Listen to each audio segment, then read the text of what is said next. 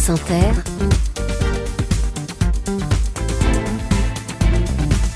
le 7-10. Et Léa, ce matin, vous recevez un de nos confrères de l'État juste en dessous, France Info. Bonjour Grégoire Localo. Bonjour. Merci d'être avec nous ce matin. En général, je demande à chaque invité le matin s'ils étaient un livre, un monument, un défaut, il serait quoi Mais ce matin, exceptionnellement, je vais vous demander si Clémentine Vergniaud, votre femme, était une couleur et si elle était un sentiment, elle aurait été quoi pense que c'est assez facile. Elle aurait été euh, en couleur le, le bleu parce qu'elle aimait beaucoup les nuances de cette couleur. Elle, a, elle en mettait un petit peu euh, partout. Elle avait des, des vêtements qui lui allaient très bien, des robes d'été qu'elle aimait beaucoup. Et puis, euh, je, je, vais dire une deuxième couleur parce que bon, vous posez les questions, ah moi oui, je dispose des réponses. Oui, bah... euh, ce serait bleu et doré. Euh, elle aimait beaucoup le doré et ça, ça lui allait bien. Et je revois ses, ses bijoux euh, de mariage et cette, euh, cette, ce visage de princesse. Et si elle était un sentiment? Alors ce serait la passion parce que Clémentine euh, vivait tout avec cette passion, que ce soit euh, euh, alors déjà la, la gourmandise, parce que c'était une très grande gourmande et ça c'est le plaisir de vie qui lui est resté vraiment jusqu'au bout, jusqu'au dernier jour. Elle a, elle a aimé savourer, euh, savourer la nourriture, savourer ce qu'on mangeait. Hein, il y a eu ce, ce restaurant deux étoiles, Yannick Aleno, c'était notre cadeau de mariage. Il a accepté de venir à l'hôpital faire son, son menu et Clémentine, c'était quelques jours avant sa mort mais elle était extrêmement concentrée sur ce qu'elle mangeait, sur, sur les goûts. Elle écoutait toutes les explications avec beaucoup d'attention. Et elle a revécu derrière en plus tout ça. Et euh, voilà, tout était comme ça, l'amour, les amis, le travail, tout. Clémentine était une jeune journaliste de France Info. Elle avait 30 ans quand elle a appris qu'elle était atteinte d'un cancer rare et agressif des voies biliaires. Elle a raconté son combat contre la maladie dans un podcast vivant, précis, poignant, déchirant. Elle était venue ici en juin dernier pour en parler à notre micro et on avait été bouleversés comme des milliers, centaines de milliers d'auditeurs avec Nicolas par son histoire, à Clémentine par son histoire et par sa grâce. Pour tout vous dire, on s'était caché après pour ne pas pleurer devant elle. Clémentine était votre femme, vous vous êtes mariés il y a trois mois avant sa mort. Clémentine est morte le 23 décembre dernier, la veille de Noël. Alors que les six derniers épisodes de son podcast viennent de sortir à titre posthume, on avait encore envie de parler d'elle à travers vous. Que restera-t-il de moi? Quelle trace je vais laisser? Voilà, c'était les mots qu'elle nous avait dit à ce micro-là. C'est ce qu'elle se demandait. La trace, la marque, c'est ce podcast auquel elle tenait tant. Oui, c'est sa voix qui va qui va continuer à, à résonner. Moi, j'ai envie de dire que c'est c'est ce que j'ai dit à, à, son enterrement quelque part, c'est son, son Iliade, parce que c'est le récit d'un combat, d'une longue, difficile guerre, avec des moments de bataille, des moments de pause, euh, des moments sublimes et des moments euh, assez lamentables, euh, et puis à la fin, ben oui, la, la, la jolie ville est tombée, mais euh, ses agresseurs sont tombés avec elle, et, et maintenant cette Iliade, et eh ben c'est son chant qui euh, qui court sur les ondes. Mm. C'est comme ça que moi je. je Vous dites qu'elle vous fait penser à Marguerite Gauthier, la Dame aux camélias, à toutes ces femmes si jeunes, 30 ans, euh, Parce tub que... tuberculeuses, elle, Marguerite, qui, qui vont mourir voilà, effectivement, c'était la, la, tuberculose dans le rôle du cancer, mais euh, le, ce récit, pour moi, c'est toute la question de la réalisation de ses rêves et à quel prix. Parce qu'effectivement, Clémentine, elle voulait laisser cette trace. Dans son esprit, euh, cette trace, c'était son enfant, ses enfants. C'était ça qu'elle euh, qu'elle voulait.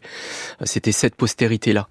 Euh, la, la, ville en a empêché et euh, elle, elle a produit ce podcast qui toute proportion gardée, avec beaucoup de, de guillemets, hein, est un petit peu ce qui lui a tenu lieu euh, d'enfant, d'avenir, de futur.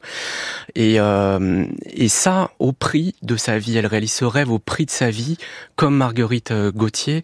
Et c'est pour ça que ce, cette histoire de Clémentine m'a toujours fait penser à, à ce roman d'Alexandre Dumas. Le podcast a reçu un succès phénoménal. C'est hallucinant le nombre de gens qui ont écouté son podcast. Euh, moi, je connais des, des tonnes de gens autour de moi. Je vais même vous dire, même Pascal Pro m'a dit qu'il avait fait écouter le podcast de Clémentine à ses quatre filles. Pour vous dire jusqu'où c'est allé. Euh, elle, elle était fière de recevoir tous ces messages, toutes ces lettres de gens qu'elle aidait aussi, parce que on a tous autour de nous des gens malades, et qu'elle donnait des pistes pour savoir pour, pour comment on doit se comporter avec quelqu'un de malade. Oui, alors moi j'étais là quand elle a reçu les, les premières, quand elle est sortie, c'était elle était à l'hôpital à Nantes à l'époque, et elle a vu arriver ça, euh, euh, cette espèce de, vague de tsunami avec un étonnement de ses grands yeux. Elle, elle voyait le, nombre de messages et l'ampleur que ça prenait. Elle n'avait pas du tout anticipé ça au départ. Au départ, elle se disait euh, que ça n'allait concerner que quelques personnes, qu'il allait falloir, falloir être courageux pour écouter un, un podcast sur le cancer. Et en fait elle-même avec euh, sa, sa, sincérité et c'était quelqu'un de très simple Clémentine elle n'avait pas euh, la, la, conscience ou l'envie de réaliser une œuvre ou quelque mm. chose d'important. C'était simplement son histoire. Elle raconte combien cette maladie l'a changée? La maladie m'a forcément changé je suis plus la même personne je dirais que je suis à la fois plus enjouée plus reconnaissante des petits moments, ces petits moments dorés dont on parlait, euh, qu'on peut peut-être laisser filer quand on quand on n'est pas malade et qu'on n'a pas conscience finalement de la, la ténacité de ce fil de la vie. Je pense que j'ai savouré beaucoup plus de choses depuis un an et demi que que j'aurais pu en savourer. Et en même temps, euh, et en même temps, il y a toujours eu cette espèce de d'ombre qui plane au-dessus et qui m'a enlevé toute ma toute mon insouciance. Elle raconte l'annonce de la maladie le jour où le bateau coule, ça c'est euh, le premier épisode, quand après plusieurs mois d'une douleur aux côtes, un scanner révèle qu'elle a ce cancer très agressif qui ne touche que les personnes âgées euh, en surpoids ou qui fument ou qui boivent beaucoup, c'est-à-dire tout le contraire d'elle, qui était jeune, gracile et qui ne fumait pas. Elle raconte l'injustice, pourquoi c'est tombé sur moi, elle raconte elle raconte comment elle a appelé sa mère et qu'elle a dit deux choses à sa mère. Maman, je ne veux pas perdre mes cheveux et maman, je ne veux pas mourir. Mais vous, quand elle vous a dit ça, quelle a été votre réaction, vous, son compagnon? Ben, Moi, elle est venue, euh, elle m'a appelé ici, il était 18 euh, heures, euh, j'étais donc à l'étage du dessous, hein, comme vous disiez, France Nicolas. Info. Euh, et euh, elle me dit, j'ai peut-être un cancer. Et moi, je lui dis, mais qu'est-ce que tu racontes? Et euh, elle est revenue chez moi le soir. Euh, et là, elle, elle m'a dit, euh, je ne veux pas mourir. Et moi, je lui dis, mais non, mais tu vas pas mourir. Et, j'ai compris en quelques secondes euh, ce qu'il allait falloir faire. Enfin, je, je n'évaluais pas ce qu'il fallait faire, mais que euh, Clémentine avait besoin que je sois à ses côtés et que personne d'autre que moi ne pourrait tenir ce rôle. Clémentine raconte la constance admirable avec laquelle vous avez été à ses côtés, comme vous dites. Je la cite. Mon mari a vraiment été quelqu'un qui a toujours été là. Au moment où ça nous est tombé dessus, il aurait pu, comme certains le font, me dire je t'aime bien, mais je me vois pas traverser cette bataille, je m'en vais. Il aurait pu s'engager, puis renoncer. Non, il est avec moi jusqu'au bout, et ça, c'est énorme pour moi. Je trouve que c'est le plus beau cadeau qu'on puisse me faire. Euh, vous n'avez jamais vacillé, vous n'avez jamais eu peur parce que c'est aussi pour ça que j'avais envie de vous entendre, de vous inviter. C'est qu'est-ce qui traverse celui qui est à côté? Ben, Bon, moi, je, je juge pas les gens euh, qui s'en vont parce que c'est extrêmement difficile et, euh, et c'est légitime de pas vouloir aussi euh, traverser ça. Moi, pour moi, après, c'est moi, c'est comme ça, c'est inconcevable. Euh, ça aurait été comme euh, abandonner quelqu'un qui fait naufrage et lui tourner le dos. Euh, c'est mais mais parce que euh, j'aimais Clémentine, ça a été ça a pas été une décision facile. Pour autant, il y avait beaucoup de choses qui rentraient en ligne de compte dans ces quelques secondes. Il y a eu beaucoup de, de choses et de questions et d'autres personnes. Il y a, il y a eu c'était vraiment une décision très compliquée, mais pour moi, elle c'était clair qu'il n'y avait pas d'autre choix. C'était comme ça. Et puis, euh, ce que vous savez, dans le mot de aidant, il n'y a qu'une seule lettre de différence avec le mot de aimant, et c'est comme ça que moi j'ai voulu accompagner euh, Clémentine, mais pour moi, c'était pas l'accompagner, c'était c'était l'accompagner vers autre chose parce que et alors, justement euh... le autre chose, c'est que vous avez accéléré les choses. Comme vous saviez qu'il restait très peu de temps. D'abord, vous avez décidé d'emménager ensemble en septembre. Vous dites le choix de la déco, ça la sortie de, de, de la maladie. Euh, et puis vous avez décidé de vous marier en octobre. Enfin, vous n'aviez pas le choix parce qu'elle vous a demandé en mariage. Racontez-nous ce moment qui est euh, oui. Alors je me merveilleux. de, de corriger un peu. C'est pas moi qui ai décidé. Voilà, c'est elle qui a décidé Puisque c'est elle qui décide de, tout. Clémentine avait toujours raison, c'est ce qu'elle me disait. il fallait que je lui démonte par A plus B quand c'était pas vrai, c'était compliqué. donc non, ça, ça s'est pas fait tout de suite. Hein. ça a pris beaucoup de temps tout ça. moi, au départ, vivre avec elle, c'était c'était très difficile pour moi. Je, je lui ai promis quand on quand elle m'a annoncé ça, parce que j'ai été submergé par par ce cancer, parce que moi j'en avais lu, qu'elle n'avait pas encore lu. Euh, Vous êtes allé sur Internet de, avant. Voilà, de gravité extrême que ça avait. Euh, mais après, euh, oui, c'est là où moi j'ai pris peur en fait, parce que euh, je, je, je n'ai jamais osé lui dire que j'avais peur de rester tout seul dans un appartement que je pourrais pas payer, d'être obligé de déménager en plus de, de subir euh, sa, son, perte. sa perte. Euh, et bon, Clémentine, je vous rassure, a tout organisé pour que ça ne se passe pas comme ça. Et, euh, et le mariage, parlez-nous du mariage. Et le mariage, ben en fait, euh, donc ça, euh, c'est dû à, à, un épisode inattendu qui nous est tombé dessus et qui n'était pas du tout prévu au programme, même au programme du cancer. Je crois que même le cancer n'avait pas prévu ça. Euh, C'était cet accident cardiaque qu'elle a fait, qu'on appelle un Takotsubo. C'est en français, c'est un syndrome des cœurs brisés. Euh, c'est en gros des, des, hormones de stress qui vont, euh, je, je, simplifie beaucoup, j'espère que les médecins m'en voudront pas, mais euh, qui vont empêcher votre cœur de fonctionner correctement et d'expulser correctement le, le, le, sang pour le distribuer dans les organes. Ça s'appelle un Takotsubo, c'est un nom japonais. Et euh, elle fait ça, euh, c'est très grave, elle est transportée, donc comme elle le raconte dans son podcast, toute sirène hurlante euh, à l'USIC de Créteil, l'unité de, soins d'urgence cardiaque. Moi, je la rejoins, je la vois à travers le hublot. Euh, on voyait juste sa tête avec ses médecins penchés sur elle. et après, les médecins lui disent voilà, la réanimation, pour nous, ça va pas être possible, ça vous tuera. Euh, Clémentine n'était pas en mesure de donner ces directives, donc elle a dit c'est mes proches qui vont décider.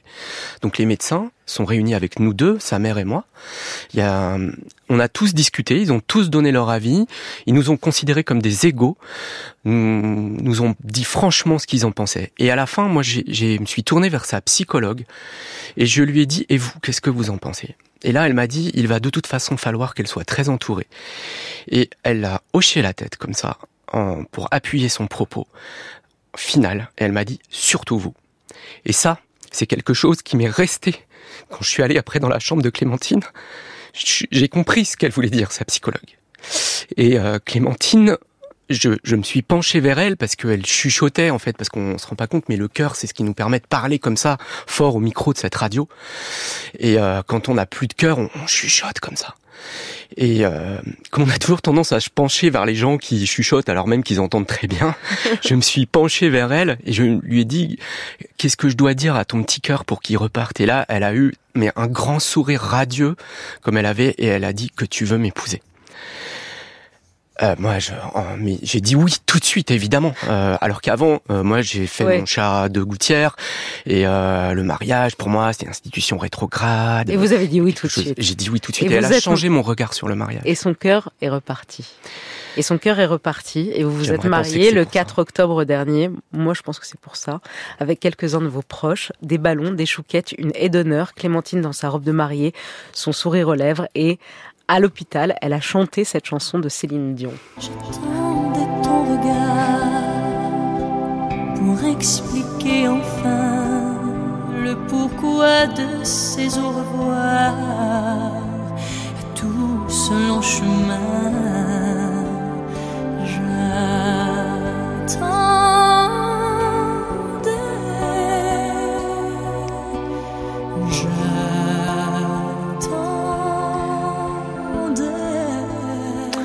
Elle s'est battue comme une lionne pendant un an et demi. Elle a essayé tout un tas de protocoles. Elle a tenté des traitements novateurs. Son médecin, l'oncologue, le professeur Hamel, dit qu'elle a fait avancer la médecine, qu'elle a pu vivre un an et demi alors qu'elle n'avait que trois mois d'espérance de vie. Et puis à un moment, le cancer gagne du terrain.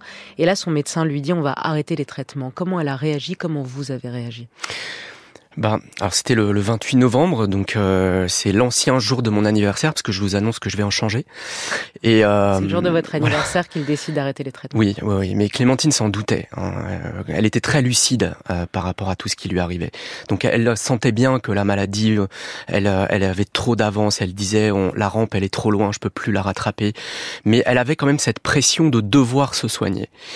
Et quand le professeur Hamel lui a dit avec euh, toute la finesse qui est la sienne, c'est-à-dire qu'il lui a pas dit ça, il l'a laissé venir, il lui a confirmé les choses, euh, lui a fait comprendre qu'il y aurait pas d'autres chimio, que les traitements s'étaient terminés, qu'il y aurait plus que des traitements palliatifs. Il y en avait un des traitements.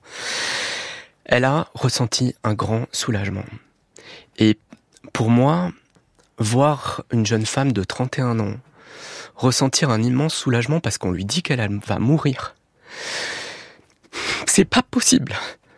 Donc euh, c'est pour ça que euh, on va se mobiliser aussi derrière. Mais Clémentine, à ce moment-là, elle, elle se disait enfin, j'ai le droit de lâcher cette rampe. J'ai le, j'ai le droit de ne plus être, de ne plus avoir ce visage de courage. Vous m'avez raconté les dernières heures quand vous étiez là auprès d'elle, et il y a quelque chose d'étonnamment doux dans ces derniers, d'étonnamment serein dans ces derniers moments, dans ces derniers jours, la veille de Noël, le 23.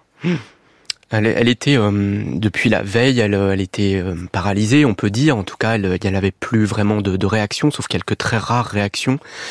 Et le, juste le matin, quelques dizaines de minutes avant sa mort, mes enfants qui voulaient la revoir sont venus dans sa chambre.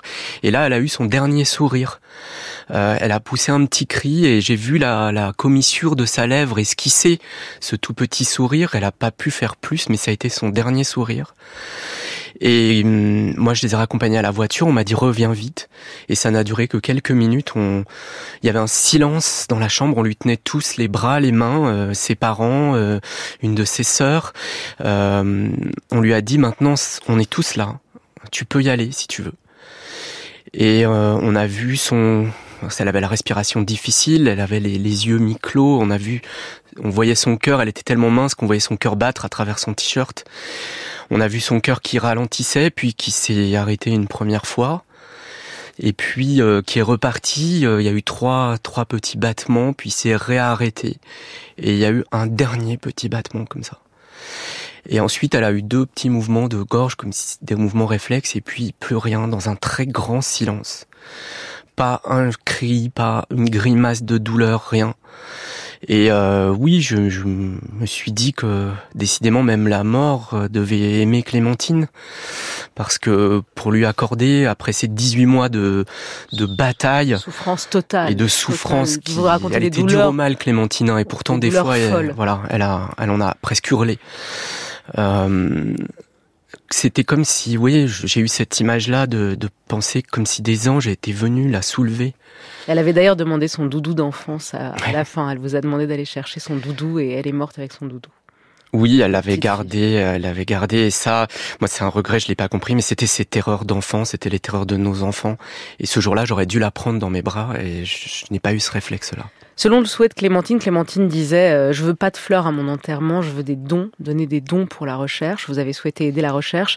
Euh, euh, vous avez créé un fonds, une dotation. Vous avez ouvert une cagnotte Litchi. Elle espérait ramener 2-3 000 euros. Bon, vous en êtes à. On est presque à 40 000, j'ai pas regardé ce ouais. matin, mais. Et on peut oui. continuer à donner sur la cagnotte qui s'appelle comment? Alors, qui s'appelle euh, Fonds Clémentine Vergniaud contre le cholangiocarcinome. C'est le nom de sa maladie, c'est ce nom de créature monstre. Et vous espérez avoir 100 000 euros pour aider la recherche Oui, même un petit peu plus parce que euh, il faut à peu près 130 000 euros pour financer une thèse et donc c'est notre objectif. Grégoire, comment vous allez aujourd'hui? Ça fait un mois.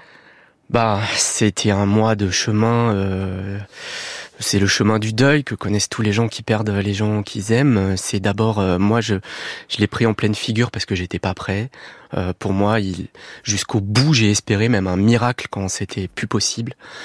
Et donc, il a fallu d'abord accepter que ce soit réel. Merci à vous, Grégoire Lecalot. Euh, on peut toujours écouter le podcast merveilleux de Clémentine Vergniaud. Euh, les six derniers épisodes sont en ligne aujourd'hui. Et pour finir, je ne sais pas si vous connaissez cette chanson, mais je voulais finir avec ça, la chanson d'Alex Bopin qui écrit à son amoureuse, elle aussi morte, trop jeune. La chanson s'appelle Je te supplie. Merci, Grégoire. Je te supplie de m'adresser d'après la vie un signe que je te manque aussi. Je te supplie de me répondre même si personne ne répond d'ici. Personne ne répond d'ici. La pluie tombe tout l'automne le soleil brille l'été. Ces banalités m'étonnent que tout puisse continuer et que le temps se déroule.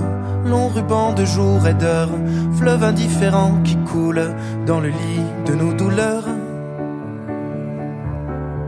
Je te supplie